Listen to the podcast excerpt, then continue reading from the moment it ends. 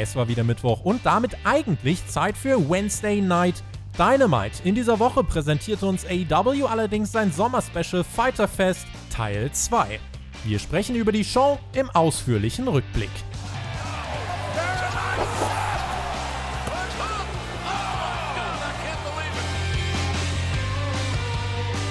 Donnerstag, der 9. Juni 2020. Ihr hört den Spotfight Wrestling Podcast mit dem Rückblick zum zweiten Teil von AEWs Fighter Fest Special.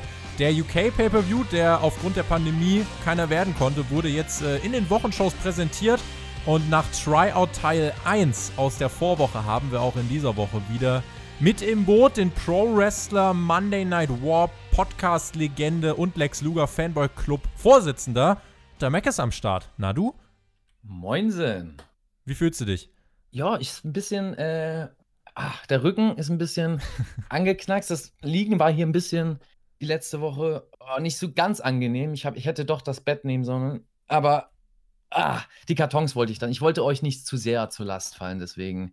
Äh, ja, aber passt. Mir geht's gut. Ich habe eine gute Show gesehen und äh, freue mich damit, jetzt gleich hier ein bisschen mit euch zu talken. Selbstverständlich auch unser AW-Zugpferd mit am Start. Er liefert euch Einblicke, die euch kein anderer liefert. Mein geschätzter Kollege und Teampartner Alexander Bedranowski. Alex, how is life?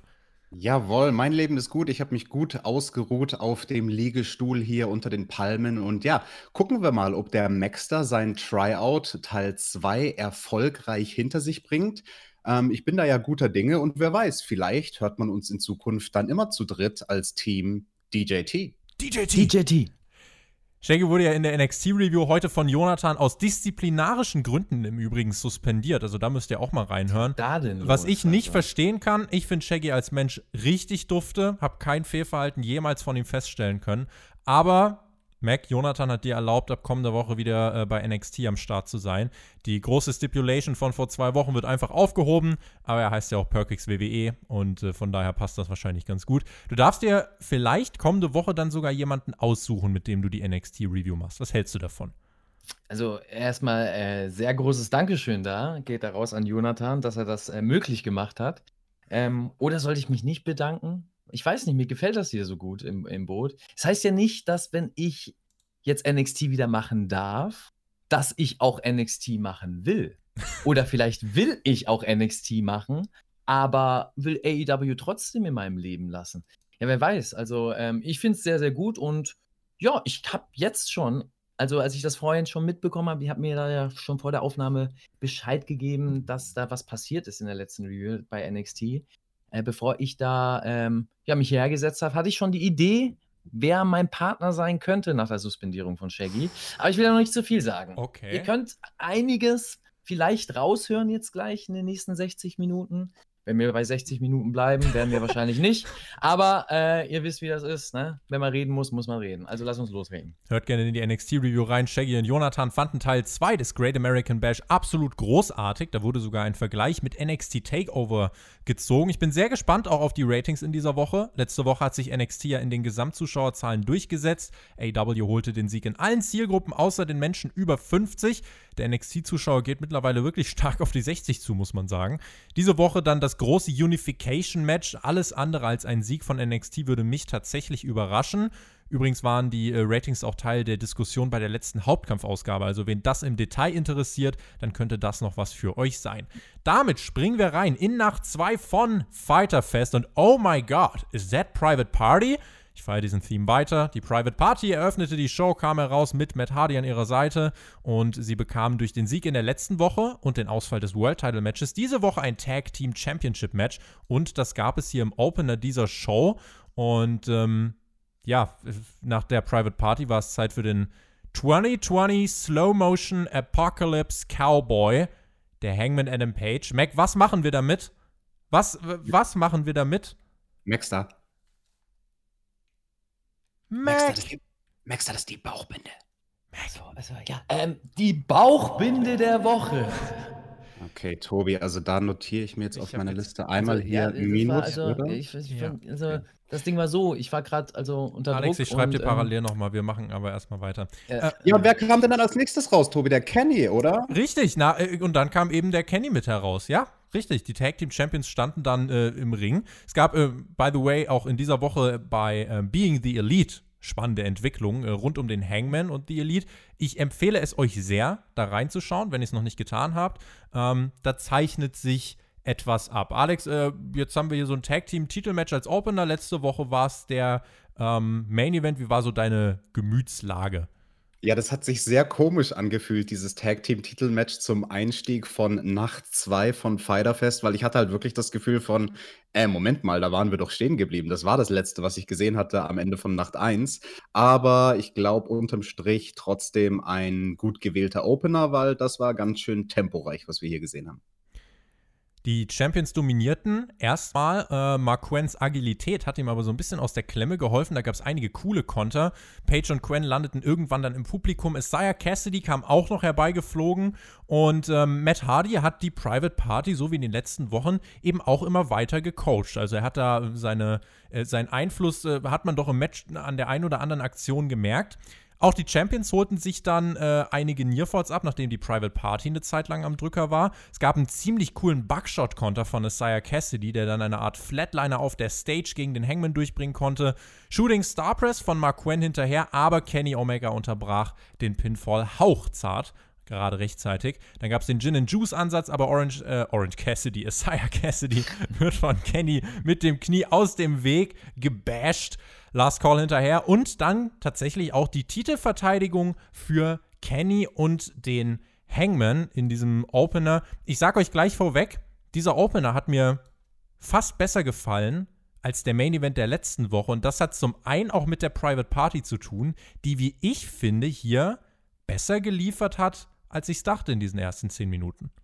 Naja, also ich bin mir da nicht so sicher. Besser als das Match letzte Woche fand ich es, glaube ich, nicht. Ich habe mir drei Stichpunkte notiert. Die fangen alle mit einem S an. Was für eine schöne Alliteration. Swanton Bomb, Silly String und Shit Can. Die Swanton Bomb von Isaiah Cassidy, er die ist war zu weit gesprungen, ja. Er ist zu weit gesprungen. Also, was sollen wir denn da machen? Das ist die dritte Woche in Folge, wo sowas passiert, dass jemand so weit springt, dass selbst wenn der Gegner. lernen. Ja, wirklich. catchen lernen.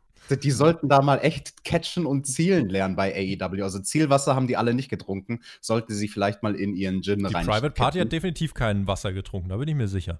Nee, wirklich nicht. Und dann diesen Silly String, das ist der Konter, den du angesprochen hast, wo der Hangman von draußen mit dem Buckshot reinkommen wollte, aber Isaiah Cassidy sich so positioniert hat, dass er quasi den Hangman gekontert hat. Ich verstehe total, dass du sagst, hey, das war ein cooler Konter, weil auf den ersten Blick, wenn man nicht mitdenkt, war das ein cooler Bewegungsablauf, der scheinbar ganz gut reinpasst. Aber, und jetzt kommt das große Aber, das war als Konter überhaupt nicht realistisch. Also da hast du halt total gesehen, die beiden müssen miteinander kooperieren, dass das dazu führt, dass dann der Hangman wieder zurück auf die Rampe, wo er losgesprungen ist, äh, geworfen wird. Weil wenn die beiden das normalerweise als Tag-Team-Move machen, hat das ja einen anderen Grund. Dann hat es ja den Grund, dass jemand aus dem Ring geworfen wird, Mark Quen, und dass Isaiah Cassidy ihm dann quasi hilft, nicht aus dem Ring zu fliegen oder, oder andersrum, wie auch immer, welcher von beiden auch immer welche Rolle macht. Mhm. Aber also ich fand, als Konter hat das von der Logik her überhaupt nicht funktioniert, Maxstar. Hat dich das gestört? Fandest du das zu Tag Team Wrestling 2020 mäßig, diesen einen Konter? Ja, nicht nur diesen einen Konter, aber Okay. ähm, das ist dann, ja, das ist dann die Ansichtssache. Ich weiß, was du meinst, also sehe ich absolut so wie du, TJ, ähm, aber bei dem Match darfst du gar nicht von dieser Sichtweise kommen.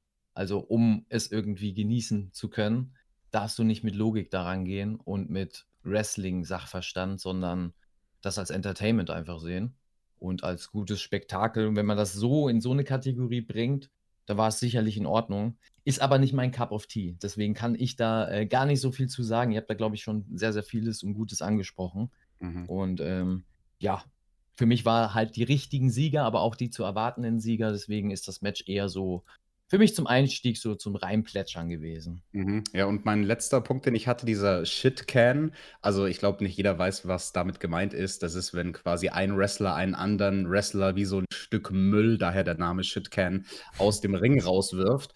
Und das wollte am Ende von Match Kenny Omega machen mit Isaiah Cassidy, der dann gepinnt werden sollte. Also Kenny war quasi, ihm war nicht bewusst, dass er jetzt da versehentlich den legalen Mann aus dem Ring wirft. Und Isaiah Cassidy hat das Ding geblockt. Das fand ich dann ziemlich cool für jemanden, der dann doch noch so relativ wenig Erfahrung hat, dass er da so geistesgegenwärtig war, zu sagen: Nee, nee, Kenny, ich lass mich jetzt nicht von dir hier aus dem Ring werfen. Und man hat am Gesicht von Kenny Omega genau gesehen, dass er ihn so anguckt für einen Moment: Ey, was bist denn du für ein freches Büppchen? Ich habe dich jetzt aus dem Ring geworfen. Also Aber er war im Recht. Auf. Aber er war im Recht und dann eine Sekunde später hat Kenny gemerkt: Oh, oh, oh, ja, stimmt, den, den muss ich covern. Äh, Moment, Cover, 1, 2, 3. Ich hatte, wie gesagt, eigentlich relativ viel Spaß mit diesem Opener. Wie gesagt, die Private Party hat mir hier besser gefallen als ähm, als es eben ja in der letzten Woche der Fall war. Und ich weiß nicht warum, aber äh, vielleicht hat es auch was mit der Erwartungshaltung zu tun gehabt, dass ich hier mit diesem äh, Match besser klargekommen bin. Ich bin mal gespannt, wenn ihr jetzt hier schon gesagt habt, hier muss man gewisse Dinge ausschalten im Kopf, äh, wenn man das genießen möchte, bin ich mal gespannt, wie wir später in der Show über ein gewisses anderes Match sprechen werden. Jim Ross hat uns dann nochmal gesagt, tragt eure Masken und es gab den Rundown der Card as usual. Und weiter ging es dann mit Joey Janella Max Liebling. Der traf auf Lance Archer und Lance Archer brachte einfach mal Janellas Tag Team Partner Sonny Kiss mit zum Ring. Trug ihn auf den Schultern, attackierte dann äh, Janella. Aber dieser Janella brachte dann sogar Offensive durch. Jetzt erstes ein Diving Crossbody, hat sich dann einen Tisch geschnappt und einen Stuhl, riskierte eine DQ, aber da kam es gar nicht erst dazu. Archer schmiss Janella durch die Gegend, suchte wieder den direkten Augenkontakt zu den Kameras, den ich mit Alex des Öfteren jetzt schon angesprochen habe. Jake Roberts schaute sich das ganze Ringside an. Es gab noch einige Tritt- und Schlagversuche von Janella, der dann sogar den Finisher von Archer kontern durfte und einen Nearfall sich holte.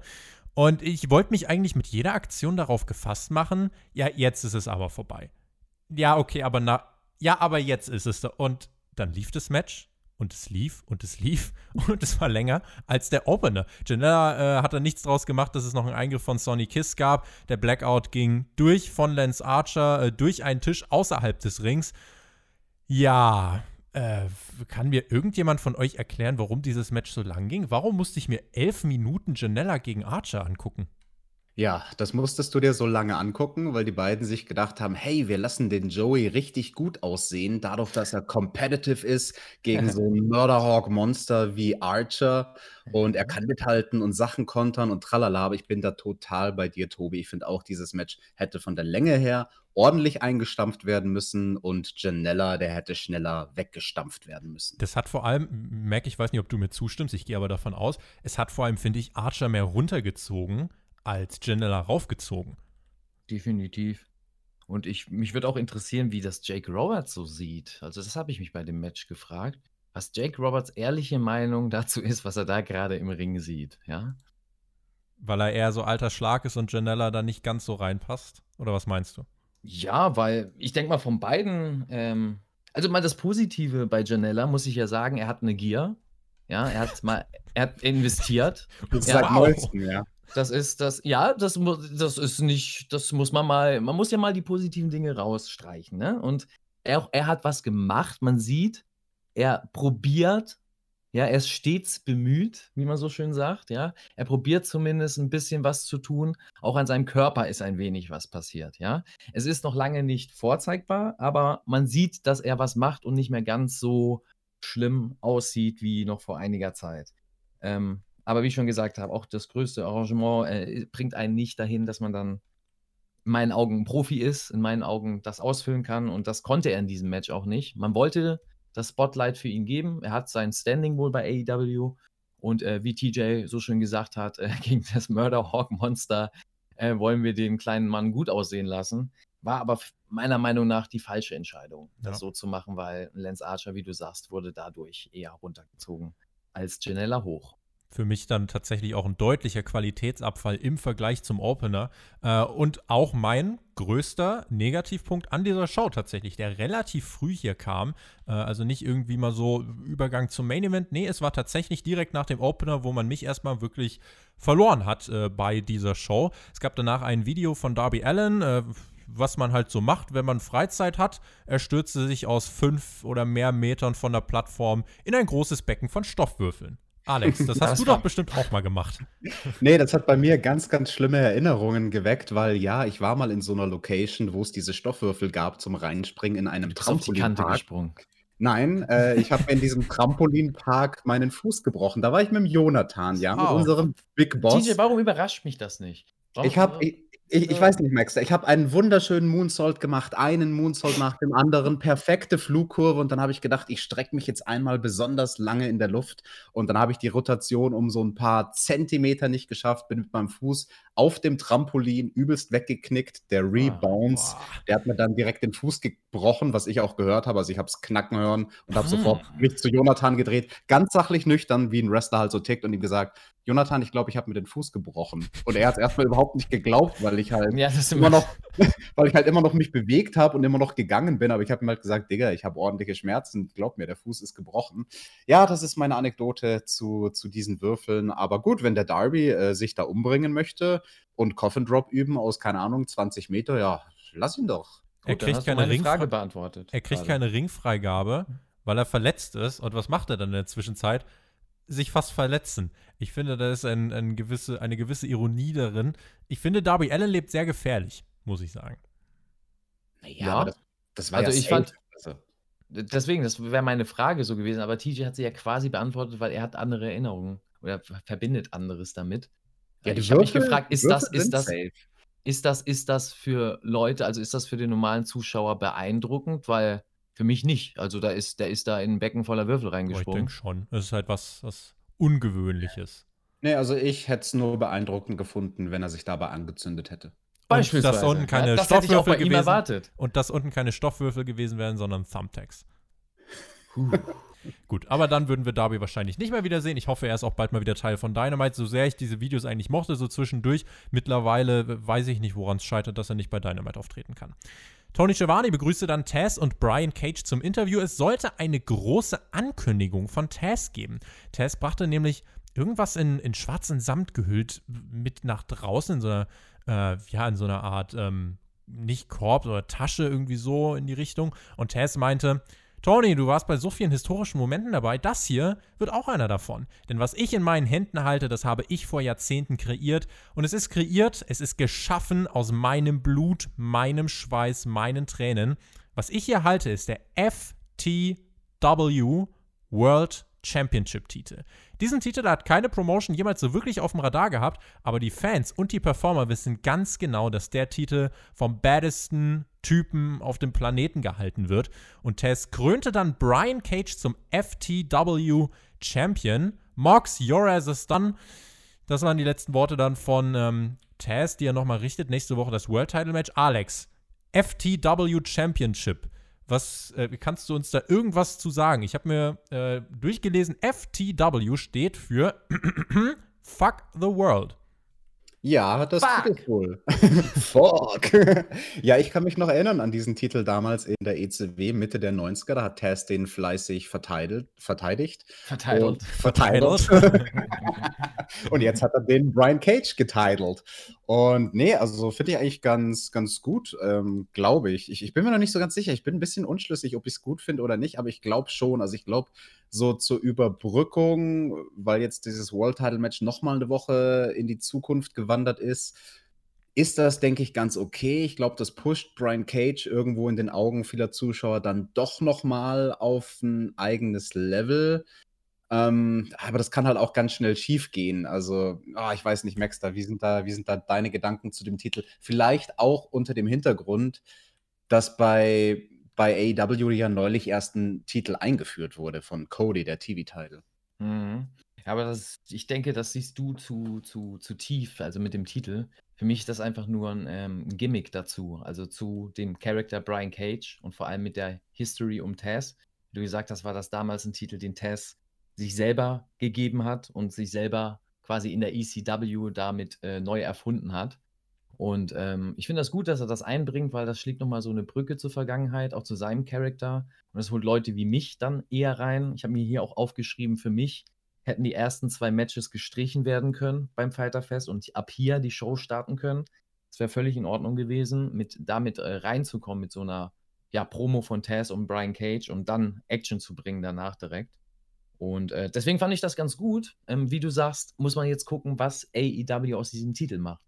Also behandeln sie das weiter als Gimmick oder wird das tatsächlich ein Titel werden, also dass sie das eher als Titel für jemanden sehen, der dann vielleicht nicht in Rankings erscheint, aber trotzdem irgendwo einen Wert hat. Also das wäre dann tatsächlich der Punkt, wo ich, wo ich dann noch einhaken würde, denn ich finde den Zeitpunkt so ein bisschen komisch. Was ist denn jetzt, wenn Mox nächste Woche das Match mhm. gewinnt? Ist er dann FTW-Champion und äh, verliert Cage dann direkt äh, den Champion-Titel oder verliert Cage und bleibt Champion? Also, ich weiß nicht. Wenn Cage, wenn Cage Mox danach, also nehmen wir mal an, Mox gewinnt und Cage im Aftermatch nimmt ihn danach auseinander, quasi als Heel-Titel und man dann sagt, er ist einfach der Badass. Ja, aber das macht AEW, glaube ich, nicht.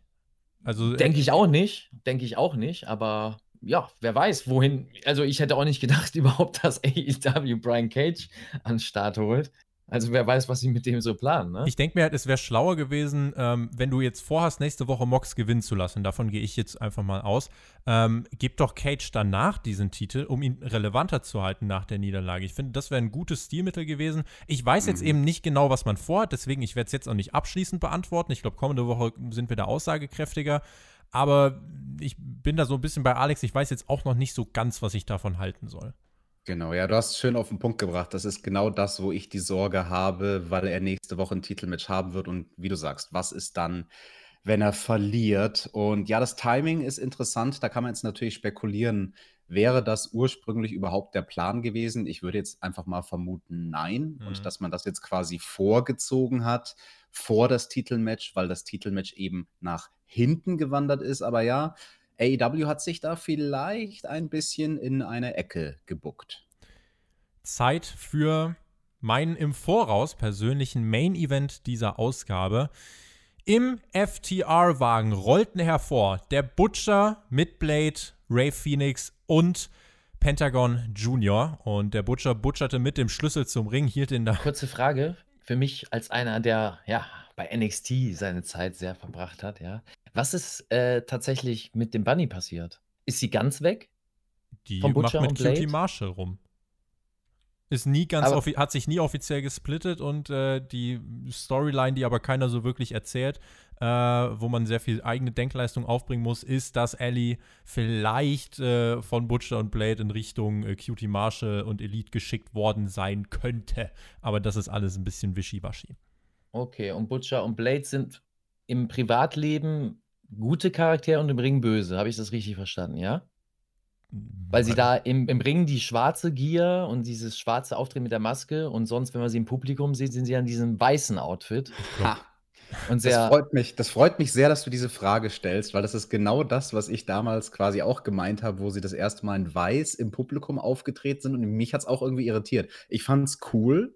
Es ist cool, aber. Aber wie du sagst. So, wie ich, ich glaube, es macht ja, sie nicht direkt zu Faces. Aber der Look ist jetzt nicht so intimidating, wie es im Ring ist, das stimmt.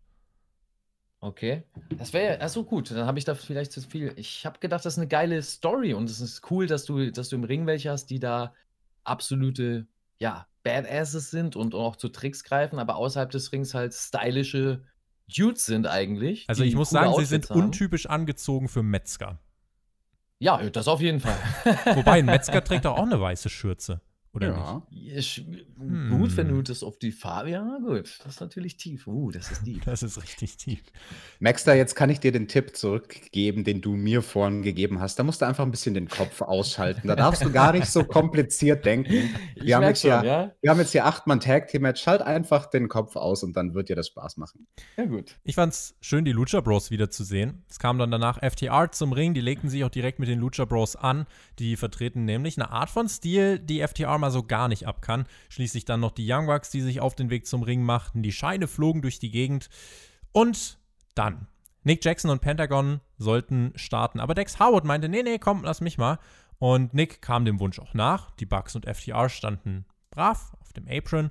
Und äh, Dex Howard lieferte sich einen stiffen Schlag- und Chop-Abtausch mit Pentagon Jr., wechselte seinen Partner Cash Wheeler ein. Es war klassisches Oldschool-Tag-Team-Wrestling zu Beginn dieses Matches. Der Gegner wurde in der eigenen Ecke gehalten. Schnörkellose, effektive Moves wurden durchgezogen.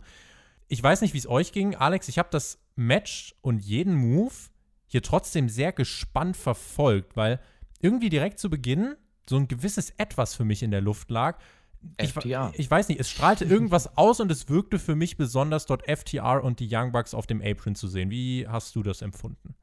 Ja, ich weiß genau, was du meinst und mir ging es genauso. Also ich fand das Match von der Struktur, ich glaube, ziemlich schön aufgebaut, weil es war jetzt nicht unbedingt das, was man klassischerweise von einem Acht-Mann-Tag-Team-Match erwarten würde. Ähm, aber es war halt auch, also es ging schnell los, aber es war halt gleichzeitig nicht nur bescheuertes Popcorn-Wrestling, sondern wie Max da schon ganz gut reingeworfen hat. Ne? Es war halt irgendwie diese Brise, die FTR so einem Match geben kann. Struktur, Sinn, Wrestling-Sinn, also Wrestling-Psychologie.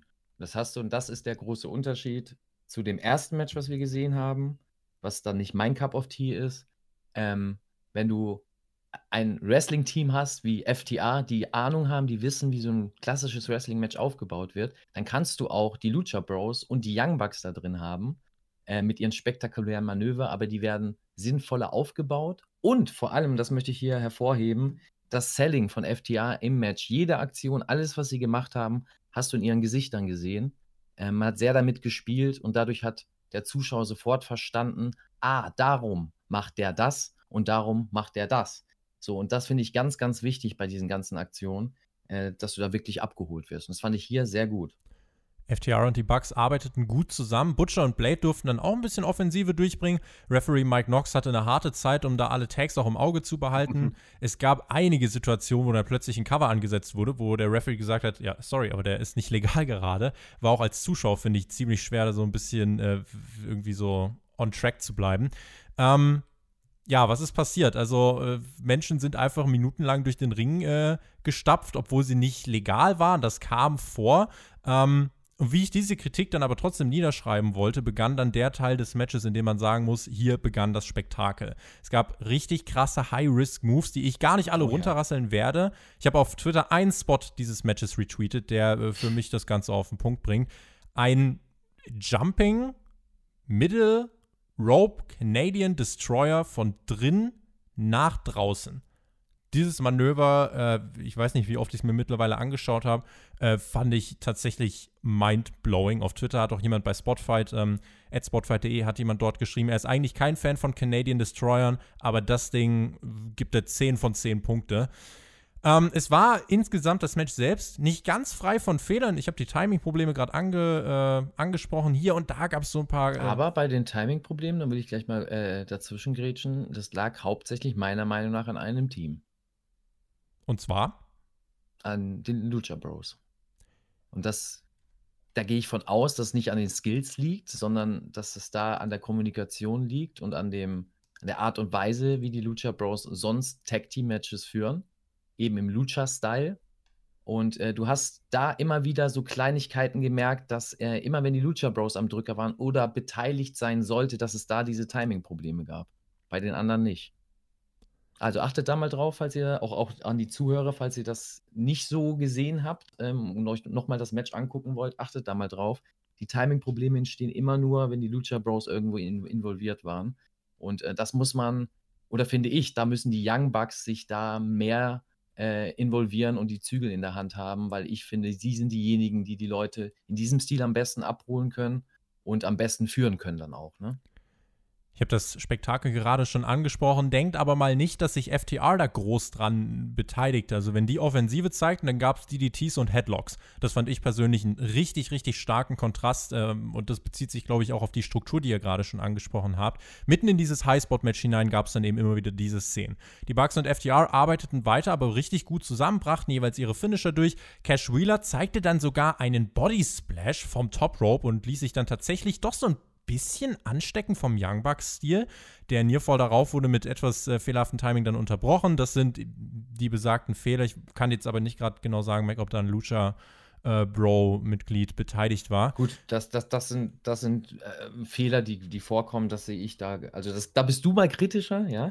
so, weil bei so einem Eight-Man-Tag, auch mit den Regeln, äh, da kannst du nicht vom, straighten Regeln ausgehen oder von, von sauberen Matchführungen. Da musst du von ausgehen, dass es wild ist. Damit spielt man auch mit diesem Chaos. Und wenn man es gut umsetzt, dann ist das ein gutes Stilmittel. Und ich, ich finde wirklich, die haben das hier sehr gut gelöst. Also diese Fehler, die du jetzt so, so aufzählst oder die dir eher aufgefallen sind, äh, fand ich gar nicht so gravierend. nach diesem krassen Canadian Destroyer nach draußen waren nicht mehr so viele Menschen im Ring. Es gab versehentlich dann, Schlüsselszene, den Superkick von Matt Jackson gegen Cash Wheeler, der auf dem Apron stand.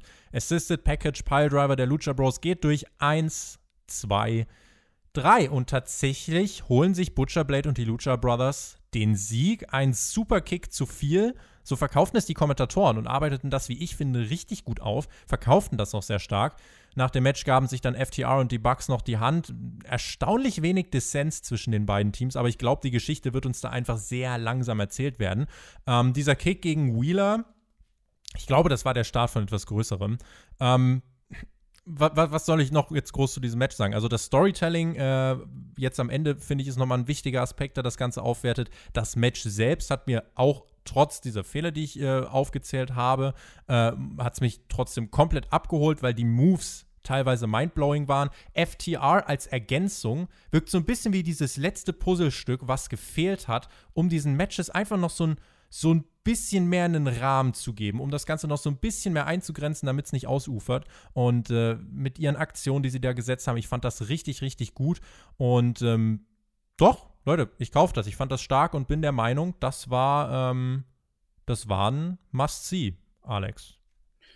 Ja, ich weiß nicht unbedingt, ob es ein Must-See war. Ich musste schmunzeln, als du gesagt hast, ja, du hast dann diesen einen Spot äh, auf Twitter geteilt und so krass und gleich zehnmal angeguckt. Ich sag's dir ganz ehrlich, ich hatte vergessen, dass dieser Spot stattgefunden hat. Also bis du es mir gesagt hast, aber das ist, glaube ich, eine andere Zuschauerhaltung, die ich habe, eine andere Art und Weise, wie ich sowas sehe. Also mich. Du alter Mann. Ja, sorry, ich bin da ein alter Mann, glaube ich, und mich beeindruckt sowas dann nicht mehr so sehr, wenn du so eine Aktion machst. Der einzige Gedanke, den ich bei diesem Spot hatte, also bei diesem Canadian Destroyer nach draußen, ähm, das war safe und keiner hat sich verletzt und wehgetan, aber das hätte riesengroßes Potenzial gehabt, dass sich Nick Jackson oben auf der Guarding Rail übelst die Beine verletzt. Und ich hätte mir einfach nur gewünscht, dass sie sich ein bisschen einfacher machen und das von den Jungs, die draußen stehen, welche die Guarding Rail einfach irgendwie 10, 20 Zentimeter weiter nach hinten schieben, damit er auch mehr als genug Platz zum Rotieren hat. Es hat funktioniert, aber bei der Art und Weise, wie er da mit dem Rückwärtssalto nach hinten rotiert und der Lucha Bro ihm ja nochmal ordentlich Momentum mitgeht, mitgibt, meine ich, ähm, wenn das schief geht und er da mit den Schienbeinen auf der Guarding Rail gelandet wäre, ei, Also da das, vollkommen recht. Das hätte also, so eine schlimme Verletzung werden können. Also das, hätte, das können auch nur die machen. Also das ist äh, meine Befürchtung, wird auch wahrscheinlich so eintreffen. Das werden wir jetzt gut, obwohl Indie Wrestling ist ja gerade im Moment so im Stillstand.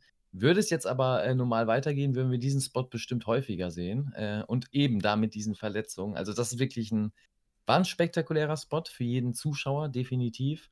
Äh, für mich aus Worker-Sicht, als ich das gesehen habe, dachte ich im ersten Moment, Alter, seid ihr verrückt? Warum riskiert ihr sowas? Ja, für was? warum? Warum? Ähm, aber ich kann verstehen, bei dem Stil ähm, spektakuläre Aktion und Tobi hat es ja gut vorgemacht. Das geht bei Twitter rum. Das ist ein GIF. Das, darum geht es ja heute, dass du die GIFs teilst und dass du dadurch einen Hype kreierst. Und das, das haben sie, glaube ich, damit.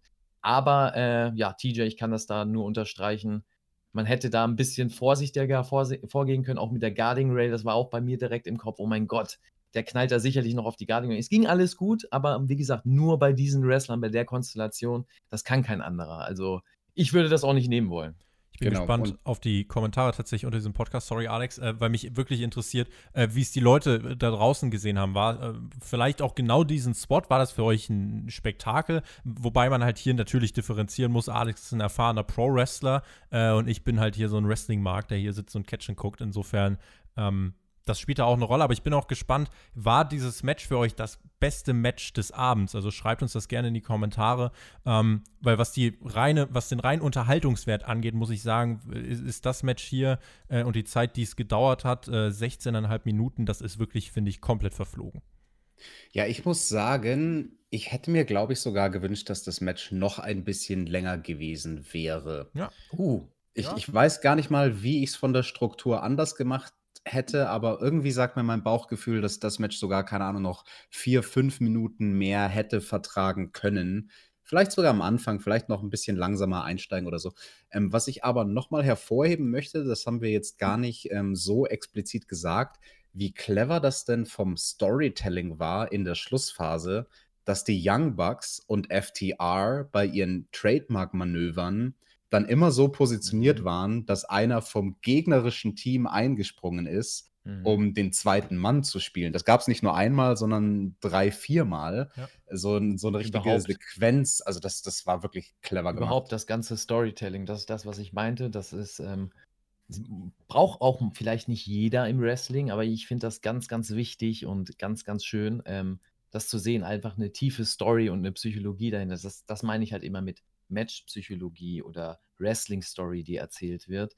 Ähm, ja, da hat man eine Story erzählt bekommen und fragt sich, warum passiert das? Oder äh, passiert jetzt gleich wieder so eine Aktion? Oder geht das alles gut, was die da machen, ja? Also in dieser Konstellation FTA und Young Bucks. Und schon ist das Ganze viel mehr wert und hat ein ganz anderes Gehalt als, als ein normales Match, wo die einfach die gleichen Aktionen vielleicht Aber gebracht ra hätten. wo random zusammengewürfelte Leute agieren dann wahrscheinlich. Genau, und, und vielleicht nicht dieses Storytelling gemacht hätten, weil auch die Young Bucks haben viel erzählt in, dieser, in diesem Match mit ihren Gesichtern, mit der Körpersprache. Und ähm, ja, ich fand das sehr schön. Und für mich ist extrem aufgefallen, das hast du am Anfang gesagt, Tobi, dieses, dieses Puzzleteil, was noch gefehlt hat. Und das ist jetzt da. Das war das, was ich mir gehofft habe, dass äh, AEW ja so einen Schwung bekommt von, von Leuten, die mit dieser Psychologie an Tag Team Matches rangehen und mit FTA hast du da wirklich ein Team, ähm, die das geil reinbringen und da profitieren sie alle von und das hat man in dem Match, finde ich, deutlich gesehen. Ja, es war kein blindes Spotfest. Das ist im Endeffekt für mich einer der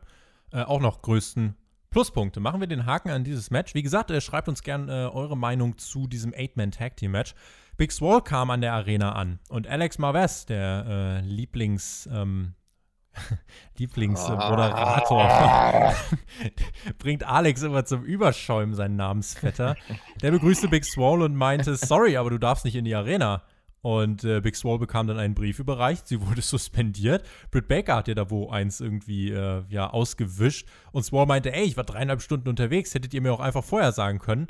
Ja, schade für Swole, ne? Hat ihr die gute Brit irgendwie eins reingedrückt. Aber ich frage mich auch, Swole, die Show läuft doch seit einer Stunde. Du bist doch eh zu spät.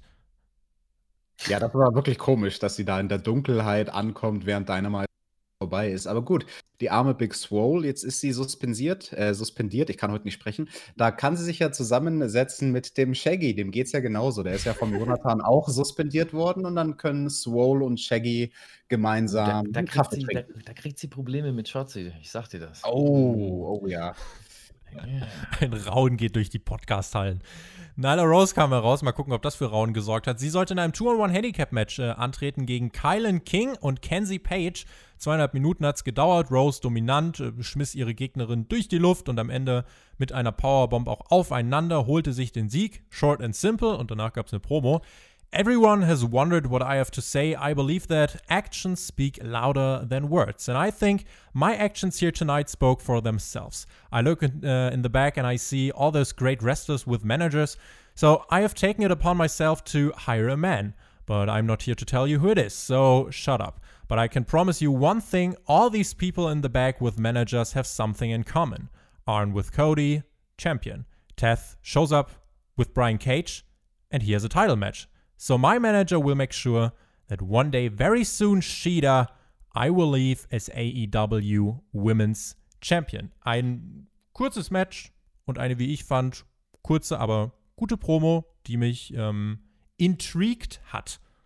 Die 42. Die, willst du jetzt den Effekt 42 haben, oder? ja, ich war, ich war gerade, ich war gerade, ach so, wir sind, ach Mist. Nee, wir sind nicht. Raw vs. Nitro. Aber komm mal, ich sag dir trotzdem, Ja, was Effekt ist- 42 ist. Du gu guck mal, ob es wie so ein Badeeffekt ist. Hallo, hallo, hallo. Oh, das wäre lustig, Oh, das wär gewesen. lustig das wär gut gewesen. Oh nein. Oh nein. Everyone has Everyone wondered, has what, wondered I have to say. Gott. Ja. Ja, Das Also die Zuhörer, die nicht bei Patreon euer Nitro gegen Raw anhören. Genau darauf wollte ich ansprechen, TJ. Ja, Was die müssen, passiert hier? die Ob müssen da war? unbedingt reinhören. Die müssen da unbedingt reinhören, weil, wie, wie Tobi gerade die Promo vorgelesen hat, da habe ich gerade gedacht, oh, ist das schon wieder, wer, wer, wer, wer, welche Promo kommt jetzt? Ist das Armin Johnson? Ist das, ist das, wer ist es? Ja, aber nein, es war Nyla Rose. Ahmed und, Johnson ähm, spricht nicht ansatzweise so deutlich. Das stimmt. Das stimmt. Ja. Aber der hat auch Druck in seiner Stimme. Das muss ich ihm lassen. Korrekt. Ja, Maxter, ich muss dir jetzt mal erklären, wie das hier läuft bei uns bei AW. Also wenn wir hier so ein Damensegment haben, dann zerlegen wir das in seine Einzelteile. Und uh. damit möchte ich hier jetzt mal anfangen. Hä? Ähm, beginnen wir mit diesem Interview. Ich habe es von der Psychologie her gehasst, was sie da gesagt hat. Und habe mir, ja, und hab mir an den Kopf gelangt und mich gefragt, wieso hat sich keiner von den Producern mit ihr hingesetzt? Hey, was möchtest du denn erzählen in der Promo und ergibt das irgendeinen Sinn? Das ist von der Psychologie her so verkorkst und verdreht, ihre Argumentationskette, dass sie sagt, ja, alle haben jetzt irgendwie einen Manager. Deswegen will ich auch einen Manager haben. Ja. Aber ich sag euch noch nicht, wer es ist. Haha, Weil sie hier ist. Sie sagt das nicht, Nein, weil wir wollen das ja erfahren. Und das ist Schwachsinn, dass sie da kommt und sagt, ja, weil alle einen Manager haben, will ich jetzt auch einen Manager. Ich bin zwar ein riesiges Monster und dominanter als sonst irgendjemand, aber ich habe mich jetzt dazu entschieden, ein Manager würde mir gut tun. Max, da rede ich da TJ. Bullshit oder? Ja, aber TJ, weil, weil, weil alle einen Podcast-Partner haben, möchte ich auch einen haben. Ja? Deswegen werde ich den nicht verraten und in der nächsten Woche werdet ihr schon sehen. Die Transition war gut. Die war wirklich gut. Nein, aber jetzt mal ganz im Ernst. Äh, ich fand tatsächlich, also klar, es gibt Negativbeispiele wie Tully Blanchard und Sean Spears, aber grundsätzlich kann ich Nyla Rose folgen. Wenn sie sagt, äh, dass ihr, äh, oder dass Manager, das sagt sie ja letzten Endes aus, in der Lage sind, dich in Titelmatches zu bringen. Dass sie das jetzt nicht verrät, sie ist ein hier, also finde ich das in Ordnung. Ähm, und auch den Gedankengang von ihr kann ich eigentlich nachvollziehen.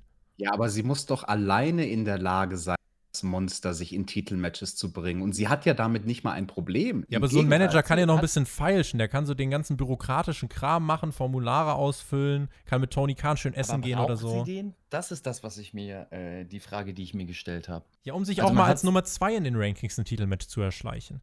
Ja, aber man zeigt ja und auch in dem Match ähm, was ich übrigens sehr gut fand, ähm, zeigt man ja deutlich ihre Dominanz und dass sie eigentlich keinen braucht. Warum braucht sie dann einen Manager? Also sie bringt sich doch selber in die Position, die absolut das, das Alpha-Tier zu sein. Sie wirkt nicht so, als bräuchte sie Unterstützung, das stimmt. Da genau, und, und da sind andere, vielleicht braucht sie Unterstützung am Mike, da gebe ich TJ recht. Ähm, die Struktur der Promo war vielleicht nicht ganz, also was sie gesagt hat, ähm, ich sag mal, die, die Grundaussage war richtig, aber wie man strukturiert hat, gebe ich TJ recht, das hätte man einfach besser aufbauen können. Ja, das hätte man anders rüberbringen können, dann wäre sie vielleicht auch noch ein bisschen besser da rausgegangen, obwohl ich es nicht schlimm fand. Ähm, aber ja, so an sich der Sinn eines Managers, das habe ich mich halt gefragt. Also für die Person. Ich bin gespannt. Also, wenn man das bewirken wollte, dann hat man es geschafft. Ich bin gespannt, wer der Manager ist, weil ich jetzt wirklich wissen will, wer kann dieses Gimmick Nyla Rose, wer kann das noch unterstreichen? Ja, wer kann das noch verbessern? Oder ist das eher wie ein Klotz am Bein dann, der Manager, der dann vielleicht Spotlight von ihr nimmt? Naja, aber das ist doch überhaupt gar keine Frage, wer das sein wird. Der Manager vom Native Beast Nyla Rose, da kommt ja wohl Tatanka. nur einer in Frage, jawohl. ja, wenn das der Fall das, ist, dann wäre ich auch los. Wenn das, also wenn das passiert, ja, also dann sitze ich hier im AEW-Boot. ja, das, das sehen wir dann erstmal. Ja, Aber, apropos, äh, ganz kurz, Tobi, apropos Maxter im AEW-Boot, weil ich, ganz im Ernst, da interessiert mich jetzt, ob der Maxter das als jemand, der nicht immer AEW guckt, hier genauso empfunden hat. Bei den beiden Gegnerinnen, die da angetreten sind gegen Nyla Rose, ohne jetzt das Match in seine Einzelteile zu zerlegen. Vor allem diese Mackenzie, diese, diese junge, also die, die nicht rothaarig und blass war, sondern die andere, diese ganz junge 18-Jährige. Maxter, ich äh, frage das jetzt einfach mal politisch korrekt. Findest du, dass jemand wie diese Person in einen Wrestlingring im TV gehört? Für das, was sie da gemacht haben, also um zerstört zu werden von dem Monster, kannst du das machen, weil andere Menschen, Nutella, ähm, Janella, ähm, sind ja auch da auch wenn sie Negir jetzt gekauft haben, ist ja nicht viel Unterschied da jetzt zu, der, zu den beiden Damen. Und äh, dementsprechend finde ich das da gar nicht schlimm, weil es ging ja da um, um, um den Star und der Star war ja eben das Monster, äh, das Na Native Monster. Und ja, ich will jetzt den Native American dazu sehen. Jetzt hast du mich darauf gebracht. Ich will Tatanka jetzt da im Hintergrund sehen. Geil. Cold Cabana wurde backstage gezeigt und der Physiotherapeut analysierte, welche Verletzung er irgendwie zuletzt davongetragen hat, wurde irgendwo gegengeschmissen und hatte einen riesigen Bluterguss an der Hüfte. Und ich kann euch sagen, äh, ich habe das erst gedacht, so, ah, guter Make-up-Artist, äh, dieser Bluterguss, der war real. Und ähm, das sah auch real aus. Das, also das ja, hat man eigentlich gesehen, dass das real ist. Ja, ich habe ich hab halt gedacht, die machen, äh, die haben da irgendwie Make-up-Artists und haben da irgendwie eine, jetzt das als Storyline verkauft, aber äh, nee, das war tatsächlich real und dann hat man es jetzt eben so eingebunden. Brody Lee kam dann dazu und meinte, ich weiß nicht, wer dir das angetan hat, aber ich verspreche dir, mit mir an deiner Seite wird das nicht mehr passieren. Wir haben später das Six-Man-Tag-Team-Match und ich möchte, dass du dich bereit machst. Und Cabana meinte, we got this, Brody. Das war earlier today und dann war es jetzt in der Show. Zeit für dieses Six-Man-Tag-Team-Match. Brody Lee, Ganz Stu kurz. Grayson. Ganz kurz, ähm, ich will gar nicht lange ausholen. Äh, Dark Order ist der Anführer von der Dark Order ist Brody Lee, ne? Korrekt. Evil Uno ist was? Der, der. Er war der Erste, der rekrutiert wurde und quasi er ist der Oberste in der Rangordnung von den Lakaien. Ja. Okay, warum sieht man den denn nicht worken oder in irgendeiner prominenten Weil Rolle? du ihn gehasst hast als Worker und AW gesagt hat, dann lassen wir nicht worken. Okay, deswegen lässt man ihn also dann deswegen lässt man den vermeintlich äh, Schwächeren äh, in den Ring. Ich glaube, er ist eher so ein Büromensch, der da jetzt äh, viel verwaltet und rekrutiert und so. Äh, ich glaube aber tatsächlich, dass, ähm, ja, dass da, man schickt da jetzt wahrscheinlich Stu Grayson eher in den Ring und sagt, äh, das ist ansehnlicher als äh, bei Evil Uno, der ja unter anderem auch für seinen, ähm, für seinen Körperbau schon sehr viel kritisiert worden ist. Mhm. Ganz Erzählt man bevor das? wir- Also im, in, in den, in den äh. Beam Delete oder sonst wie im Internet? Nein. Nee, ne? Okay, schade. Habe ich mir das nur eingebildet oder hatte Brody Lee bei diesem Backstage-Interview so einen Unterton von wegen, hm, ich weiß ja nicht, wer dir das angetan hat. War Ja, das richtig. die Dark Order? Ja, davon gehe ich aus. Also Schon, das, oder? Das habe ich, das hab ich da deutlich rausgehört. Davon gehe ich aus. Die Dark Order tut alles dafür, dass sein Cole Cabana auf die richtige Seite des Lebens Ein gedrängt bisschen, bisschen Beihilfe für den kleinen Jungen, ne, dass er sich richtig entscheidet. Es gab dieses Tag Team Match. Brody Lee, Stu Grayson und Colt Cabana trafen auf SCU. Vor dem Match wollte Cabana noch kurz irgendwie mit SCU sprechen, aber Brody Lee zog ihn zurück und hat gesagt, nein, machst du jetzt nicht. Und das war so ein kleines, aber wie ich fand, feines Detail. Das Match selbst, ähm, wahrscheinlich so das klassische Six-Man-Tag, wie man es bei AW wohl erwarten kann. Nicht ansatzweise so spektakulär wie das Eight-Man-Tag, aber das äh, sollte das Match hier, glaube ich, auch gar nicht sein. Beide Teams durften hier einiges zeigen. Der Fokus lag aber auf Brody Lee und Colt Cabana, dachte ich. Äh, aber letzten Endes muss man auch sagen, hat Stu Grayson bei äh, diesem Match eine ganze Menge gemacht und flog durch die Gegend, hat spektakuläre Manöver gezeigt.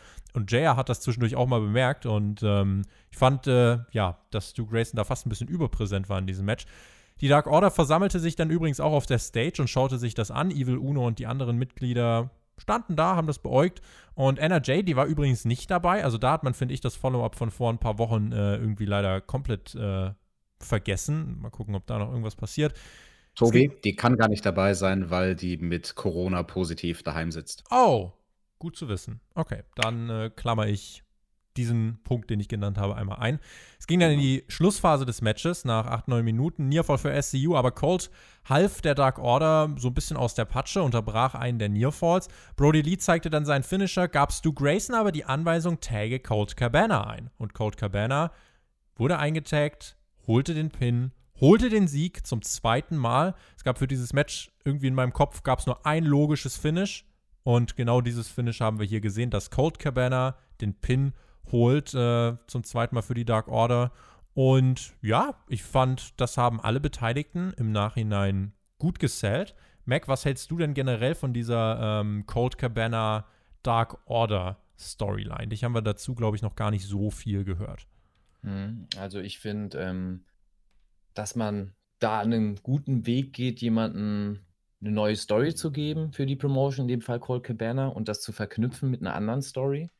Ähm, das klappt, glaube ich, auch. Also ich glaube auch, wenn wir Publikum gesehen hätten, hätten wir auch die Reaktion vom Publikum oder durch die Reaktion vom Publikum ganz deutlich bemerkt, äh, dass das klappt, diese Erzählung mit Colt Cabana, weil sicherlich das Publikum zwiegespalten wäre. Einige, die das gefeiert hätten, einige, die auf gar keinen Fall wollen, dass der mit der Dark Order in Verbindung gebracht wird. Ähm, aber ich finde das alles, was um die Dark Order sonst rumgesponnen wird, sehr verwirrend für mich. Ich habe ja vorher schon gesagt, dass ich ein paar Wochen AEW äh, weniger verfolgt habe. Und auf einmal sehe ich da eine Gruppierung mit ganz, ganz vielen Gesichtern, ganz vielen Masken. Deswegen habe ich am Anfang jetzt auch gerade gefragt, was ist die Rolle von Evil Uno? Ähm, für mich war er vorher eigentlich der Geschäftsführer für den Boss. Und ähm, ja, die drei, also er, sein Tag-Team-Partner und eben Brody Lee, habe ich eher als Dark Order gesehen und dahinter dann halt die ganzen anderen Gesichter. Aber jetzt bin ich ein bisschen verwirrt, auch da, was im Match erzählt worden ist, weil die Präsenz von dem Number 10 und die Präsenz von diesen anderen zwei Dudes, äh, wie heißen die? Der, der kleine und der Alex lange. Reynolds und äh, hier Silver. Genau, Silver, genau, die dann, die, dann, die dann nur für den Spot da waren. Ähm, ja, ich weiß nicht. Das, ich weiß nicht, ob die Dark Order irgendwie nochmal richtig zünden kann. Also ob das gelingt oder ob man wirklich sagen sollte, man mit Brody Lee gibt es einen Cut und er wird die Dark Order verabschieden. Dann erzählt man das Gimmick, was man jetzt macht, dieser Boss-Character. Wir beschreiben das mal als Boss-Character. Ja, äh, den weiter und lässt das dann mit dieser Dark Order sein, weil die Dark Order vom Anfang ist es ja nicht mehr, die Story, die um sie erzählt worden Ja, ist. das ne? finde ich aber eigentlich auch gut. Ja, ja, auf jeden Fall. Ne? Aber ob das dann klappt, ähm, ich weiß nicht, ob das Publikum das dann so annimmt oder ob die immer noch als eher ja, Beiwerk oder als leidiges Beiwerk gesehen werden. Mhm. Maxter, ich finde das sehr interessant, dass du da so kritisch der Dark Order gegenüberstehst, weil ich muss ganz ehrlich sagen, das ist aktuell die Storyline bei AEW, die ich am interessantesten finde. Und ich mache ein Statement jetzt, da möchte ich Mhm. bitte nicht missverstanden werden, wenn wir mal dieses Six-Man-Tag-Team-Match vergleichen. mit Landet dem auf dem Instagram-Kanal. Als, als, als Fazit. Sofort. Wenn, ja. wenn wir es vergleichen mit dem Eight-Man-Tag-Team-Match davor, die Story in dem Six-Man-Tag-Team-Match fand ich deutlich interessanter als die von FTR und den Young Bucks. Obwohl die Oh. von FTR und den Young Bucks sehr gut erzählt und sehr interessant ist. Aber ich fand diese hier mit Brody und Colt Cabana fand ich noch Ach so, interessanter. zwischen, okay, Genau, ich- zwischen ich sag nicht- Brody ich und sag- Colt Cabana. Ja, ja. Genau, ich sage nicht, dass das Mhm. Six-Man-Tag-Team-Match besser war als das Acht-Man-Tag-Team-Match. Ich sage, dass es für mich die interessantere Story erzählt hat. Und ich, ganz ehrlich, ich bin ziemlich hooked von, von dieser Colt Cabana-Story. Mhm. Also von der Story, ja, sicher. Also die Match-Story fand ich nicht besser, weil das Match, das da gezeigt worden ist, fand ich sehr unstrukturiert an manchen Genau. Phasen. Ähm, fand es aber wichtig, das Finish so zu bringen. Fand es auch wichtig, vor allem wie Cabana, also da muss man auch mal Cabana wieder loben. Da merkt man einfach auch seine Erfahrung. Das ist halt einfach einer, der mit Kameras umgehen kann und auch weiß, wie er sich zu positionieren hat und auch beim Finish. Dieses Selling von ihm, dieses Überraschte und dann doch nicht überrascht sein und zum Pin gehen und so ein bisschen sieht man da, ah, ist da schon der Teufel in ihm, ja? Ist er da schon bei der Dark Order? Ja, das ist so, das fand ich auch sehr interessant, da gebe ich dir recht. So, ähm, aber ich muss auch sagen, wie, wie ich von vorher meinte, ich bin auch eher auf der verwirrten Seite zu der Dark Order, weil vielleicht auch, weil ich nicht die ganze Zeit, also jede Episode von Dynamite gesehen habe. Ähm, ihr Dynamite! Da, Dynamite, ihr wurde da wahrscheinlich länger ra rangeführt. Für mich ist das halt sehr, ja, viel auf einmal, ne? Du siehst da ganz viele Gesichter. Ich habe zu allen irgendwie Fragen, aber es wird mir zu keinem was erzählt, außer zu Brody Lee gerade und zu ähm, Colt Cabana, der noch nicht mehr bei der Dark Order ist. Und das ist halt das, was ich hinterfrage. Ähm, ist ähnlich wie, ja, keine Ahnung, wenn du die DX zeigen würdest, aber nur Triple H.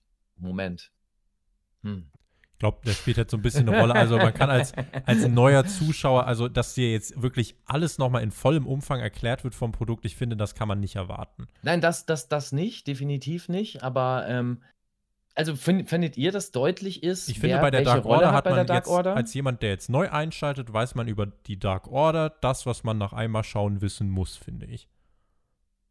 Ja, der Okay. Maxter bringt hier einen Punkt, den ich eh jetzt ansprechen wollte, wenn wir zu dem Main Event kommen, weil vor dem Main Event war mir aufgefallen, oh, ganz interessant, diese Show, die ja eigentlich auf dem Level fast schon ist wie so ein kleiner Pay-per-View.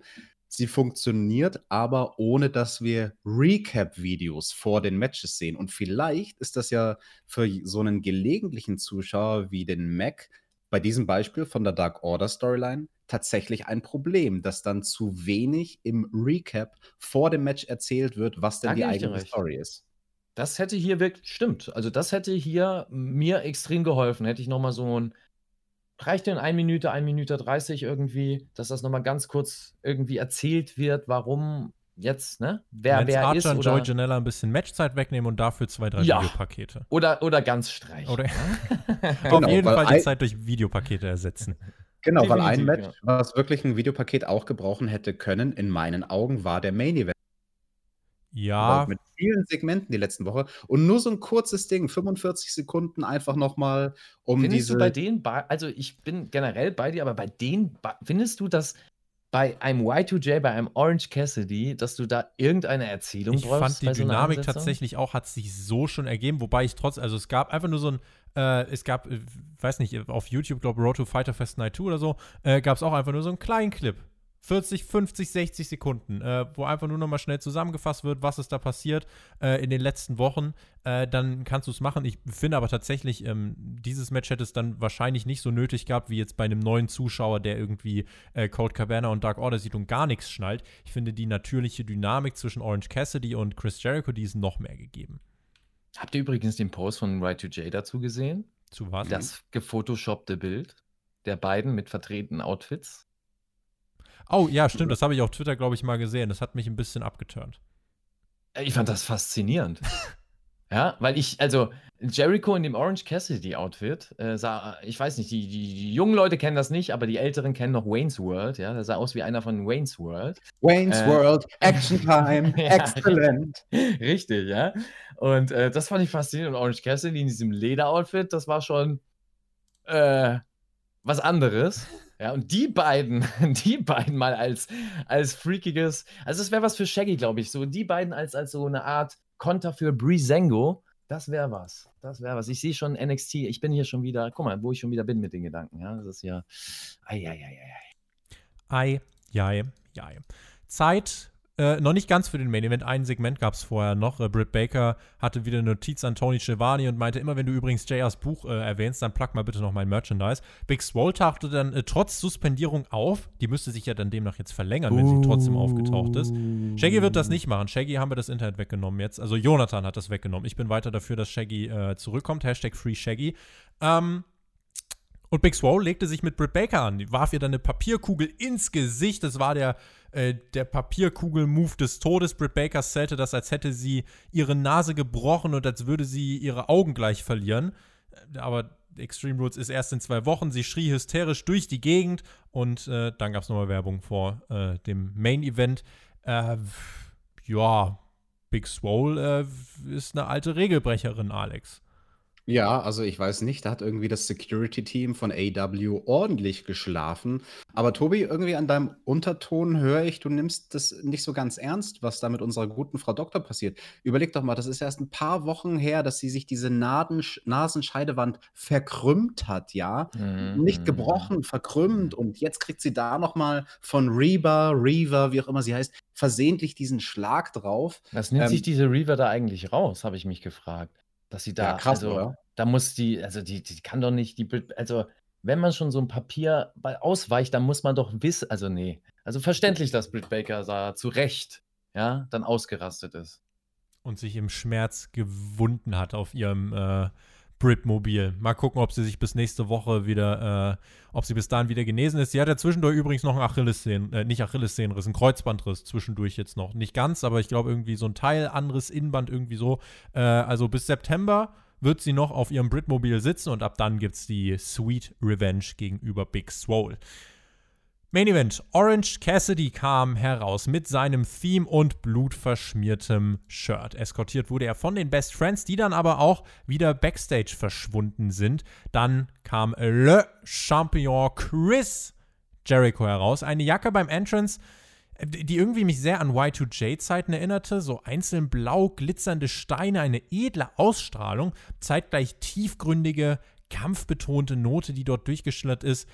Äh, ganz klar für mich an dieser Stelle die Ringgear der Woche. Und äh, an dieser Stelle würde mich sehr interessieren, mein lieber Mac, was du denn dazu zu sagen hast, zu diesem Outfit von Chris Jericho. Ja, das war, das war einfach wieder fantastisch. Also, das, das ist eine Fashion-Icon. Ich habe es ja letztes Mal schon gesagt, die Reinkarnation von Peppe. Ich weiß nicht, jeder hat das verstanden, was ich da meinte. TJ. Ja, mhm. aber aber, ja, das ist einfach, das ist fürs Auge, das ist angenehm. Ja, wenn du vorher, guck mal, es gibt, es ist ein Ausgleich. Man hat vorher Menschen gesehen und Styles gesehen wie Joy Janella und dann hast du Chris Jericho. Also, was ist dann ansehnlicher fürs Auge? Ja, aber Maxter, ich muss dir jetzt mal kurz einen Tipp geben hier zwischen Kollegen. Der Tobi will, dass du da jetzt Knöpfe verteilst. Knöpfe für das Jackett. Ich will, dass du weiter da ausführst, ja. Äh, also, also die Knöpfe. äh, Ich gebe äh, viereinhalb von fünf Knöpfen. Okay. Erzähl mir mehr über Jacken. Ähm, äh, das ist das. Äh, wie war das? noch? Knöpfeverteilung Knöpfe. positiv. Äh, ist äh, Jackett der Woche. Also, wir müssen auch, also TJ, du hast auch übrigens und, und da ist es also Oh, Mac, hast du das gehört? was? Mac, ha hast du das gehört? Was? Das war ja die Zeit ist abgelaufen, Mac. Das, ka das kam Was? leider da danach jetzt erst. Hast du das Piepen gehört im Hintergrund? Du nicht, wir haben gerade, wir Ich sind, hab- glaube ich, Es war auf jeden Fall für mich, ja. ich glaube, wir sind über die Stunde drüber. Also das, Oh, na, Es war- Maxter.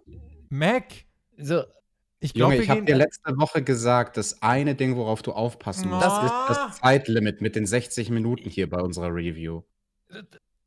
Du hattest Also, einen Job, du musstest nur auf die 60 Minuten achten. Euer scheiß Zeitlimit immer hier. Ich glaube das nicht. Ich bin hier. Ach, nee. das hat Also, auch Jonathan mitbegründet. Auf den musst du dann sauer sein. Jonathan, ich würde auch gerne also, drei Stunden ja, Podcast also- machen. Der Jonathan hat ja da recht, Maxter. Da sind ganz viele Dinge, also Suchmaschinenoptimierung und Algorithmen, die da funktionieren müssen und so. Und sorry, das geht nicht. Also das, ähm, ja, was machen wir jetzt? Ähm, Ich habe vorhin noch den Minuspunkt vom Anfang, Alex, ne? Ja, das ist. ja, ja, den habe ich auch nicht. Jetzt auch mit den, ich fand jetzt auch die Kleideranalyse, alles. fand ich so. der Kleideranalyse war gar nicht gut. Er hat, ist total geschwommen, wusste nicht, was Knöpfe sind, was er, was er da Also, jetzt machen soll, kam nicht von selbst auf. souverän, Das war also. Das. Äh, mir, äh, Guck mal, er hat ja Aber jetzt nicht mal Worte. Ich, To- Tobi, das ist halt eigentlich K.O.-Kriterium. Wir hatten gesagt, da müssen wir jetzt halt eigentlich ernst bleiben. Wir hatten gesagt, wenn er das Zeitlimit nicht einhält, was wir ja immer jede Woche brav einhalten. Immer. Wir haben ja noch nie über Ja. 60 Minuten gemacht. Ähm, da müssen wir jetzt eigentlich konsequent sein. Also wenn der Jonathan das so gut vorgelebt hat, heute konsequent zu sein, ähm, ich glaube, Tobi, ich glaube, dann wird das nichts mit diesem Team DJT. Ich glaube, da sage ich jetzt noch nicht nochmal DJT, einfach weil ich tatsächlich auch so ein bisschen. Ich habe mehr erwartet von Mac.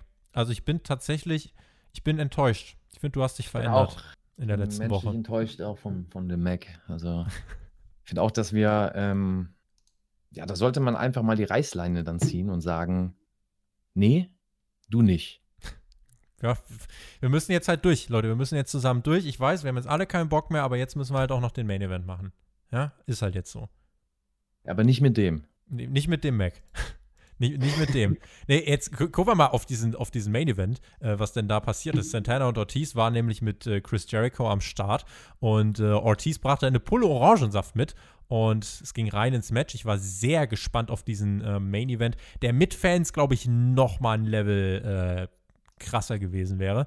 Orange Cassidy hat rumgeflaxt äh, am Anfang, aber eben dann auch wirklich nur sehr, sehr, sehr, sehr kurz. Denn er attackierte dann Chris Jericho mit schneller Offensive und sah dabei richtig gut aus und hat gezeigt, der Mann ist durchaus in der Lage, ein Wrestling-Match zu worken. Und zwar ein wirklich gutes Wrestling-Match. Und mit diesem Tempo hat Jericho dann auch wirklich Probleme gehabt. Cassidy war, was Technik und Dynamik anging, einfach immer ein bisschen schneller als Chris Jericho. Der nutzte aber hier und da seine Erfahrung, seine Ring-Awareness, um Cassidy ein bisschen den Wind aus den Segeln zu nehmen. Es gab dann inmitten äh, des Matches die dritte von Cassidy gegen Jerichos Schienbein und dann, ein starker Moment, wie ich fand, der letzte Kick sollte kommen, aber dann machte Cassidy nicht seinen üblichen Quatsch, sondern zog wirklich einen Superkick durch, right on the chin.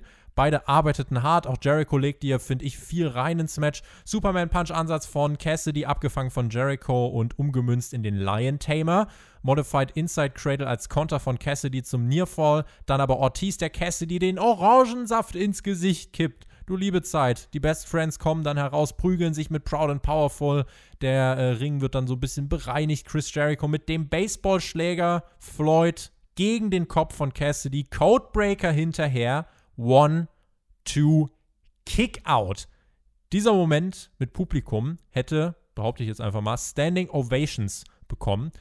Auch Cassidy holte sich dann noch einen äh, Nearfall nach einem Michinoku Driver, äh, weiterer Nearfall nach, Swinging, nach einem Swinging DDT, den Aubrey Edwards herrlich im Orangensaft gezählt hat. Äh, ich habe mich amüsiert. Und dann der Superman Punch Ansatz von Cassidy mit Air, der Judas Effekt und der hart erkämpfte Sieg von Chris Jericho im Main Event von Fighter Fest Night 2. Und ich bin sehr gespannt, Alex, auf eure Meinung zu diesem Main Event. Ich sag nur eine Kleinigkeit, die mir aufgefallen ist und überlasse Maxter die Bühne, um das Match zu analysieren. Hat das sonst noch jemand gemerkt, dass ganz am Anfang ein Schnitt gemacht wurde bei dieser Sequenz, wo Jericho zweimal eine Clothesline gemacht hat und Orange Ja, Cassidy danke. hat die Clothesline zweimal geduckt und beim zweiten Mal ducken muss irgendwas schiefgegangen sein. früh, ne? Genau, wo sie dann Mhm. nochmal neu angesetzt haben und nochmal anders irgendwie in die Aktion reingegangen sind. Und wenn man, also keine Ahnung, wenn man darauf achtet, dann sieht man es definitiv. Könnt ihr ja nochmal zurückspulen und da werdet ihr einen interessanten Schnittfehler bemerken. Definitiv. Also du bist ja der Mann für die Schnitte. Ja, dir fällt das ja äh, sehr, sehr auf. im ja, wahrsten für, Sinne. Für, wirklich der Mann für die Schnitte. Ob auf der Haut oder im, im TV-Produkt. Ja, Alexander bitte, was geht das jetzt? Ja. so. Naja, aber ähm, zum Match definitiv, äh, was Tobi sagt. Also ich fand das Match auch stark, aber Tobi, um dir ein bisschen Wind aus den Segeln zu nehmen, ja, ich finde tatsächlich ein gutes Match, aber kein Main-Event für mich. Ähm, das war ein Match, was du definitiv in der Uppercard bringen kannst oder zwischendurch bringen kannst. Oder vielleicht sogar ein Main-Event bei normalen Dynamite sein könnte. Aber ich finde, bei so einem Zwischending zwischen Pay-Per-View und Dynamite ähm, hatten wir andere Matches, die besser in den Main-Event gepasst haben, ehrliche Meinung. Ähm, und das hat gar nicht mit dem Match zu tun, dass das nicht stark geworkt wurde. Ich finde nur diese Ansetzung Cassidy, Y2J, wahrscheinlich auch, weil das Publikum gefehlt hat. Das wäre dann nochmal was anderes gewesen, weil Cassidy, der lebt eigentlich durch das Publikum erst richtig auf. Ähm, ja, finde ich nicht groß genug, um so ein Main-Event, um der Abschluss für ein zweiwöchiges Event zu sein. Weißt du, was ich meine? Ja, es sollte ja ein World Title Match geben. Äh, das ist halt ausgefallen. Ja, aber ich finde, man hätte durchaus äh, ein Match von der Card, was wir jetzt hatten, in den Main Event stellen können und da die Hauptstory drum erzählen können. Wir Was haben ja in den mit- Main Event gestellt? Wir hätten zum Beispiel das Spektakel um äh, hier, ähm, sag schnell, FTR und Young Bucks und äh, Co. hätten wir in den Main Event packen können und danach quasi noch die Story weitererzählen, damit wir einen Cliffhanger haben für die nächste Woche Dynamite. Genau, also das wäre das einzige Match gewesen, was sich sonst noch angeboten hätte. Und ich verstehe, was der Maxter da kritisiert. Mir kam es auch irgendwie ein bisschen flach vor als Main Event. Klar, es war ein unterhaltsames Match und es hat diese Story schön jetzt zu einem Ende gebracht, aber ja, wirklich geklickt hat es bei mir nicht. Und ja, nee, ich fand es auch keinen mega Main Event. Nee. Ich würde gegenargumentieren, ziemlich klar sogar, und würde sagen, dass dieser Main Event einmal aus Rating-Sicht großen Sinn ergibt, weil Chris Jericho ein Ratings-Draw ist, weil die Segmente mit den beiden zuletzt ähm, auch immer gut funktioniert haben. Dazu, ich habe, ich war gespannt auf das Match und habe gedacht, es wird gut. In meinen Augen ist es sogar noch ein bisschen besser geworden. Und ich finde ähm, einen interessanten Effekt, den ich bei mir beobachtet habe. Ich habe mir tatsächlich gedacht, so vor Match, ja, Jericho wird schon gewinnen und äh, dann ist das okay. Während des Matches habe ich mir so überlegt, boah, wenn Orange Cassidy jetzt das Ding gewinnt, ich hätte gar nicht so wirklich ein Problem damit, denn Ja, das ähm, muss was vor A- Publikum passieren. was das, ich glaube, dafür hat man sich's aufgehoben, aber äh, grundsätzlich hätte ich damit keine Probleme gehabt. Äh, und ich habe mir das so ein bisschen überlegt. AW zeigt halt sehr wenige Upsets und ich finde, davon brauchen sie mehr. Sie haben einmal gezeigt, wie, ähm, ich glaube, die Private Party war es relativ zu Beginn. Äh, Mhm. sie haben ja die Young Bucks da besiegt und das war ja schon ein großes Ding. Die Private Party war halt sehr grün und äh, das Follow-up war vielleicht nicht das Maximum. Aber äh, grundsätzlich bin ich dafür, dass AW mehr Upsets bringt. Aber dieser Main Event hat trotzdem für mich achieved, dass Orange Cassidy mehr overgekommen ist dadurch. Er hat äh, bei mir äh, im Standing dadurch gewonnen und ich fand diesen Main Event tatsächlich ähm, sehr unterhaltsam und ich finde auch die Wahl, das hier als Main Event zu bringen, während ja quasi das an, dieses Eight-Man-Tag, das war ja quasi äh, in der Mitte der Show, damit es da kein großes Loch gibt irgendwie, äh, hat man da gesagt, setzen wir ein Spektakel, um Leute mit am Fernsehen zu halten und im Main Event bringst du halt das Match, was, glaube ich, trotzdem ein größeres Interesse ganz einfach hatte. Ähm, weil das mag gut sein wegen den Quoten. Also da gebe ich dir recht, von den Zahlen wird das sicherlich so stimmen. Ähm, wenn man das auf diese Show bezieht, ne? also wie sie jetzt auch äh, geführt worden ist von der Match-Ansetzung. Wie ich schon vorhin gesagt hatte, hätte ich zwei Matches gestrichen und mit dem Segment äh, von Brian Cage oder darum angefangen und dann eben vielleicht danach oder nach einem Match, also was darauf gefolgt hätte, dann das Jericho-Match gebracht und im Main Event dann das ähm, große FTA Young Bucks Gedöns-Match. Ähm, aber ich kann es verstehen, wegen, wegen den Quoten, dass man das macht. Hm. Finde aber, dass man auch andere Sachen aufgezeigt hat in dem Match und das fand ich eher interessant um Orange Cassidy. Du lobst ihn ja und ich lobe ihn auch. Also ich muss ja auch sagen, selbst ich, der kritisch eingestellt war am Anfang zu Orange Cassidy, ob man das so overbringen kann, äh, habe sehr schnell eingesehen, dass der zeigen kann und auch äh, ein Wrestler ist, der was zeigen darf. Ähm, aber ich finde, Orange Cassidy braucht viel mehr Aktionen, die von sich oder die er selber ausführt. Ja, und das ist mir in dem Match extrem aufgefallen. Ich sag mal, 80 Prozent seiner Aktionen sind Aktionen, wo der Gegner ihn führen muss, wo der Gegner ihn leiten muss. Und das ist schwierig, wenn er so eine Phase hat wie bei dem Jericho-Match. Deswegen konnte ich am Ende nicht dran glauben, so wie Tobi, dass vielleicht man doch noch so ein Upset macht, kreiert um Orange Cassidy. Ähm, weil Jericho in vielen Positionen, obwohl er eigentlich fertig war, gesellt hat in der einen Sekunde, wieder dastehen musste, um Orange Cassidy zum DDT zu führen, um Orange Cassidy zum Turtle World sonst was zu führen. Also er muss immer geführt werden in seinen Aktionen und da muss er ähm, in der nächsten Zeit dringend äh, mehr Aktionen, Signature-Aktionen für sich auch finden, dass er, der Gegner das nicht immer leit, einleiten muss, weil das ist für ihn einfacher ähm, und ja, das macht das Match auch besser für viele, die das dann später ähm, abnehmen können. Von. Alex, was kannst du uns noch zu diesem Main Event äh, sagen? Du hast gesagt, es hat nicht so wirklich geklickt. Was sagst du zum Ausgang, dass Chris Jericho das Match gewinnt? Äh, hättest du einen Sieg von Orange Cassidy äh, überhaupt gekauft? Mm, unter den richtigen Umständen wahrscheinlich schon. Wäre schwierig zu erzählen gewesen. Ich wüsste jetzt auch nicht, wie man einen Sieg von Orange inszenieren hätte können. Aber ich glaube auch gar nicht, dass er hier einen Sieg gebraucht hätte. Also ich glaube, also ich gehe jetzt einfach mal davon aus, dass diese Storyline damit eigentlich zu Ende erzählt ist. Und das hat Orange Cassidy ja, finde ich, trotzdem vorangebracht. Also selbst wenn es da jetzt nicht mehr weitergeht in der, in der Storyline, ich finde, er als Charakter ist jetzt noch mal mehr etabliert als jemand, der sogar mit so jemanden wie Le Champion Chris Jericho mithängen kann. Und das ist doch am Ende des Tages gut, oder nicht? Das mhm. ist allein, durch, allein durch die Boston Crab Sequenz hat er das gezeigt, finde ich. Das haben, haben sie schön eingebaut. Ja, der also Inside diese, Cradle. Genau, ja. das, dass er da ähm, kurz vor dem Tap war und er als Character Orange Cassidy nicht tappt, sondern auf einmal der Wrestler durchkommt. Äh, es hat gezeigt, dass er mehr ist als nur ein Comedy-Act. Mac, dein Fazit zu Fighterfest und dein Fazit zu Fighterfest Night 2. Äh, ich muss sagen, ich bewerte beides, also als Gesamtpaket. Und äh, ich wurde in den zwei Wochen wirklich abgeholt. Äh, mir hat das Spaß gemacht, auch wenn ich nicht von jedem Match ein Fan war und nicht von jedem Wrestler ein Fan war, äh, der auf der Card stand, fand ich trotzdem im Großen und Ganzen hat man hier abgeliefert. Äh, es war, ja, TJ sagt ja, es war kein Pay-Per-View, es war aber auch nicht Dynamite, es war was dazwischen. Ich fand schon, dass das vom Feeling zwei Wochen unter Corona-Bedingungen äh, Pay-Per-View würdig war. Ähm, auch wenn dann nicht die Big, Big Matches waren und einige große Namen gefehlt haben. Aber das, was sie gezeigt haben, wie sie es umgesetzt haben, fand ich gut. Stories wurden weitererzählt. Selbst ich habe vieles verstanden. Äh, vielleicht jetzt nicht alles um die Dark Order, aber um die anderen Charaktere habe ich eigentlich alles verstanden, was da gerade passiert ist in den letzten Wochen, ohne die letzten Wochen akribisch verfolgt zu haben. Und das finde ich gut. Ähm, und einige Gesichter, die ich auch mag, waren auch da. Also ganz subjektiv da auch nochmal was ganz Geiles für mich, ja. so, also im Großen und Ganzen würde ich den Daumen dort äh, doch eher nach oben geben. Also ganz knapp vor wirklich nach oben geben. Ähm, wenn man es in Zahlen ausdrücken würde, wäre ich bei den zwei Wochen schon bei einer, doch bei einer 8, würde ich sagen. 8 von 10. Ja, hm. aber unter Corona-Bedingungen. Also jetzt nicht äh, vergleichbar mit Shows, die jetzt auch das ist Crowd haben. Ne? Klar, selbsterklärend. Alex, Fighterfest.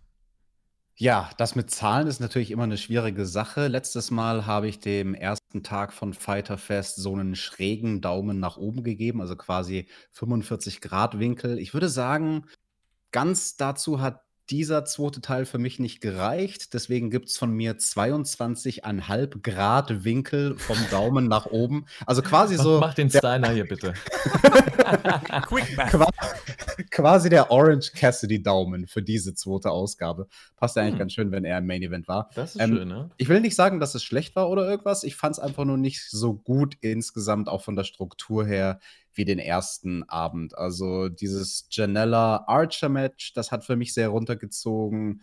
Das ganze Segment rund um Nyla Rose habe ich nicht gemocht. Ähm, auch Britt Baker du- und Swole haben mich genervt. Ja. TJ, fandst du, das, fandst du das Match auch nicht gut? Weil du meinst ja, das, das Segment hat dir nicht gefallen. Ich dachte aber, dass du da nur die Promo meinst. Also das nee, Match das hat dir auch Match, nicht gefallen. das Match hat also das Match hat seinen Zweck erfüllt, aber ich habe Zeit drüber, Okay. dass diese eine Frau da äh, nicht in den Ring gehört, diese 18. Okay, ja, ja, ich verstehe, ich verstehe schon. Ja. Genau, deswegen, also nee, insgesamt irgendwie hat es mich nicht ganz so abgeholt wie der erste Teil, aber unterm Strich insgesamt immer noch ein schönes Special und ich glaube, also auch vielleicht, ähm, wenn wir anschließen wollen an das, was Jonathan und Shaggy gesagt haben in ihrer Review zu NXT, das ist durchaus, glaube ich, eine gute Sache, so zweiwöchige Specials zu haben. Vor allem jetzt in der Corona-Zeit, so Shows, die besonders sind, die einen besonderen Anstrich haben, aber halt eben keine Pay-per-Views sind.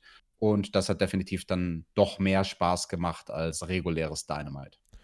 Ich habe eine Show gesehen, bei der ich bis auf äh, Joey Janela gegen Lance Archer kaum Schwächen ausmachen konnte. Ähm, diese Show hat über weite Strecken in meinen Augen überdurchschnittlich gut abgeliefert und äh, ich fand Night 2 von Fighter Fest besser als Night 1.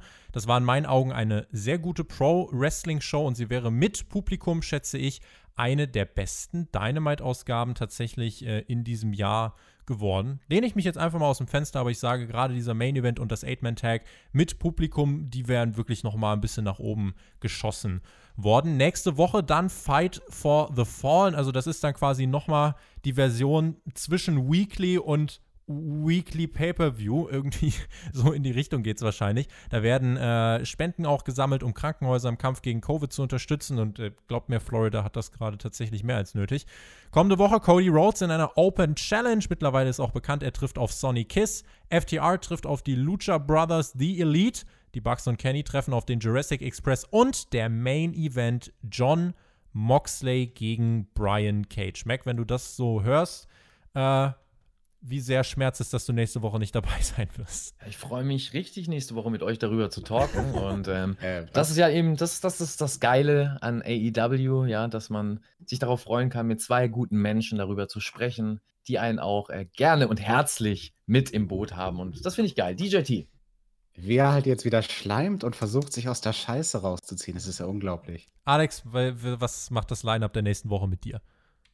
Es macht, dass ich wie jede Woche AEW-Review machen werde, mit dir zusammen, Tobi. Und ja, Max da auch. Und das Max da. nicht geklappt hat mit deiner AEW-Karriere, dann bist du doch immer noch mein Brother-Friend. Oh, danke dir, mein Brother Friend, für die Einladung. Und nehme ich gerne an, nächste Woche wieder mit am Start zu sein. Und äh, ja, ne, das ist, finde ich geil. Also das bin- ist Teamwork. Du hast das so viel von Shaggy mit abgefärbt mittlerweile. Das finde ich ist nicht gut. Was? Warum? Tobi, spiel ich- mal die Musik jetzt, wie bei den Das Oscars. also- Wenn einer zu lange redet, lass einfach Also, laufen. Ja, genau. Äh, äh, ordentlich vielleicht hoch. hört ihr jetzt schon langsam die Intro-Musik. Ich möchte euch noch Also, sagen, Jungs, es gab auf YouTube die Puppy Battle Royal. Äh, kann man sich ansehen, muss man aber nicht. Aber es gab am Ende den Also- Hinweis, dass man kleine süße Hunde adoptieren kann. Äh, mal gucken, Woche wen der Mac für nächste Woche Fest. adoptiert. Richtig. Und ich würde sagen, ihr äh, ja, äh, könnt jetzt äh, gucken, ob ihr noch irgendwelche Schlussworte findet oder nicht. Das war die Dynamite Review. Vielen lieben Dank fürs Zuhören. Genießt Wrestling. Wen es betrifft, bis nächste Woche. Macht's gut. Auf Wiedersehen. Tschüss.